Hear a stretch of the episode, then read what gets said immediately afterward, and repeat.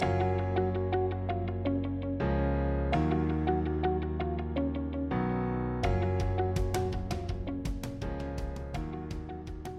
Hola, mi nombre es Alisa del Pino, miembro del equipo laboral de Miranda Llamado y esto es Laboral 24/7, tu podcast sobre los temas y noticias laborales más relevantes del Perú y del extranjero. En este capítulo hablaremos sobre la relevancia del Tribunal de Fiscalización Laboral de Sunafil en su primer año de funcionamiento, resaltando los temas más resueltos y algunos de sus criterios más importantes, el reciente anteproyecto del Código de Trabajo y los principales cambios que propone, y por último, una sentencia del Tribunal Supremo Español que concluyó que los empleadores tienen la facultad de fiscalizar las oficinas de sus trabajadores sin previo aviso y cuando estos no estén presentes. El tema central de este capítulo es la relevancia que ha tenido el Tribunal de Fiscalización Laboral de Sunafil en su primer año de funcionamiento, destacando los temas sobre los que han resuelto con mayor frecuencia y algunos de los criterios que ha emitido. El Tribunal de Fiscalización Laboral de la Sunafil empezó a funcionar el 29 de marzo de 2021 a través de la primera sala. Como parte de sus funciones, resuelve en última instancia los procedimientos sancionadores laborales en los que procede el recurso de revisión y establece precedentes administrativos, es decir, criterios de obligatorio cumplimiento para todas las autoridades del sistema de inspección del trabajo. Según la memoria anual del tribunal, en su primer año de funcionamiento, los temas más frecuentes han estado relacionados con las infracciones a la labor inspectiva, a las relaciones laborales y las de seguridad y salud en el trabajo. En concreto, las sanciones cuestionadas por los empleadores vinculadas con las infracciones muy graves han sido las relacionadas con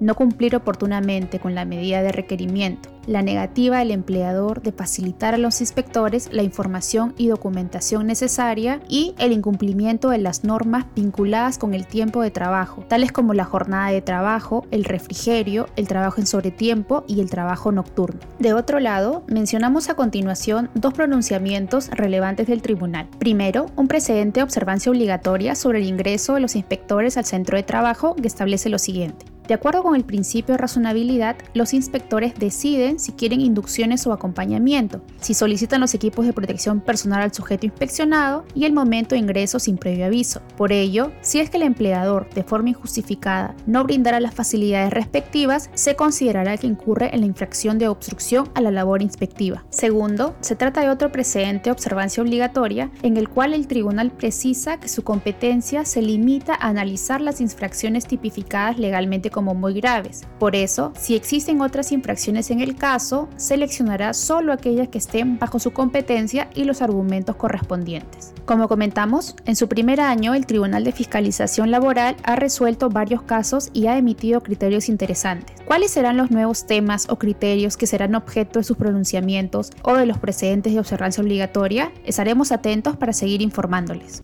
La noticia laboral del Perú se refiere al anteproyecto del Código de Trabajo peruano que fue publicado por el Ministerio de Trabajo y Promoción del Empleo y que contiene diversas modificaciones sustanciales en la regulación laboral actual. En esta oportunidad les comentamos tres cambios que propone en temas de importancia para la mayoría de las organizaciones. Primero, sobre la contratación laboral, se propone reducir los contratos de trabajo temporales, eliminando las modalidades de incremento de actividad, reconversión empresarial y emergencia. Además, plantea que los contratos intermitentes y de temporada sean considerados contratos de duración indeterminada. De otro lado, elimina la categoría de trabajadores de confianza para que estos trabajadores no sean cesados por retiro de confianza, razón por la cual solo podrán ser despedidos por causa justa relacionada con su capacidad o conducta. Segundo, respecto a los temas vinculados con el tiempo de trabajo, se plantea incorporar los 45 minutos de refrigerio a la jornada del trabajador, así como que tenga un descanso de 12 horas entre las jornadas para garantizar el descanso físico del personal por 12 horas continuas entre la conclusión de su jornada y el comienzo de la misma al día siguiente. Tercero, con relación a los temas sindicales, se propone que los trabajadores afiliados tienen el deber de no laborar durante el periodo de huelga, y si la huelga es por incumplimiento o disposiciones laborales, los días no laborados deberían ser pagados a los trabajadores. Además, se restringe que el sindicato sea el único que podrá acudir al arbitraje potestativo como medio de resolución del conflicto colectivo, quitando esa facultad a la parte empleadora. Y por último, establece la prohibición expresa de la extensión de beneficios pactados por convenio colectivo con un sindicato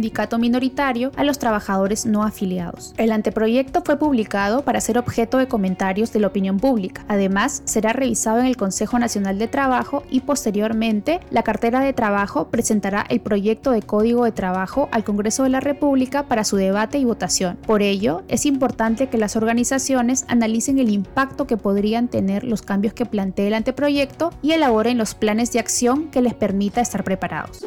Finalmente, la noticia laboral del extranjero viene desde Madrid, donde el Tribunal Supremo Español ha concluido que los empleadores pueden realizar fiscalizaciones presenciales en las oficinas de los trabajadores sin previo aviso y sin la presencia de estos. En este controversial caso, el empleador decidió realizar una investigación en la oficina de un trabajador que se encontraba de vacaciones. Dicha investigación incluyó la revisión de la documentación que se encontraba en la oficina del trabajador, llegando a descubrirse que el trabajador cometió una serie de irregularidades y por tanto se le despidió. El trabajador cuestionó la validez de la obtención de las pruebas que sirvieron para sustentar su despido, señalando que el empleador incumplió el artículo 18 del Estatuto de Trabajadores de España. Según este artículo, la fiscalización se realiza cuando es necesaria para la protección del patrimonio empresarial y de otros trabajadores, respetando la dignidad e intimidad del trabajador y de ser posible en presencia de un representante legal de los trabajadores o de otro trabajador. El Tribunal Supremo evaluó el caso y concluyó que las pruebas utilizadas para despedir al trabajador habían sido obtenidas válidamente y respetando el artículo en mención, en vista de que la oficina del trabajador, aunque contaba con una puerta que la separaba del resto del centro de trabajo, no puede ser considerada un espacio de uso personal ni reservado, porque en ese lugar se guardaban todos los expedientes de los clientes. La información que se revisó se encontró en una mesa, en los cajones de esta y en los armarios, pero estaban sin llave y eran accesibles a todos los trabajadores de la oficina. La ausencia del trabajador en la fiscalización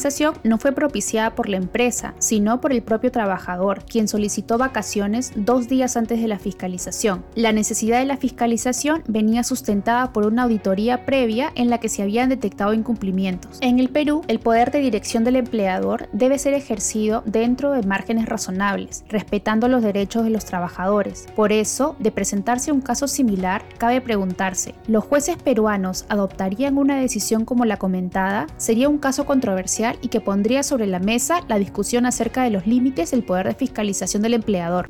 Gracias por escuchar este capítulo de Laboral 24/7. Si te gustó, por favor síguenos en Spotify o suscríbete en Apple Podcast. En el blog de Miranda Llamado podrás encontrar los links a las noticias laborales que hemos comentado. Finalmente, no te olvides de revisar nuestras alertas laborales y suscribirte a nuestro WhatsApp corporativo. Hasta la próxima.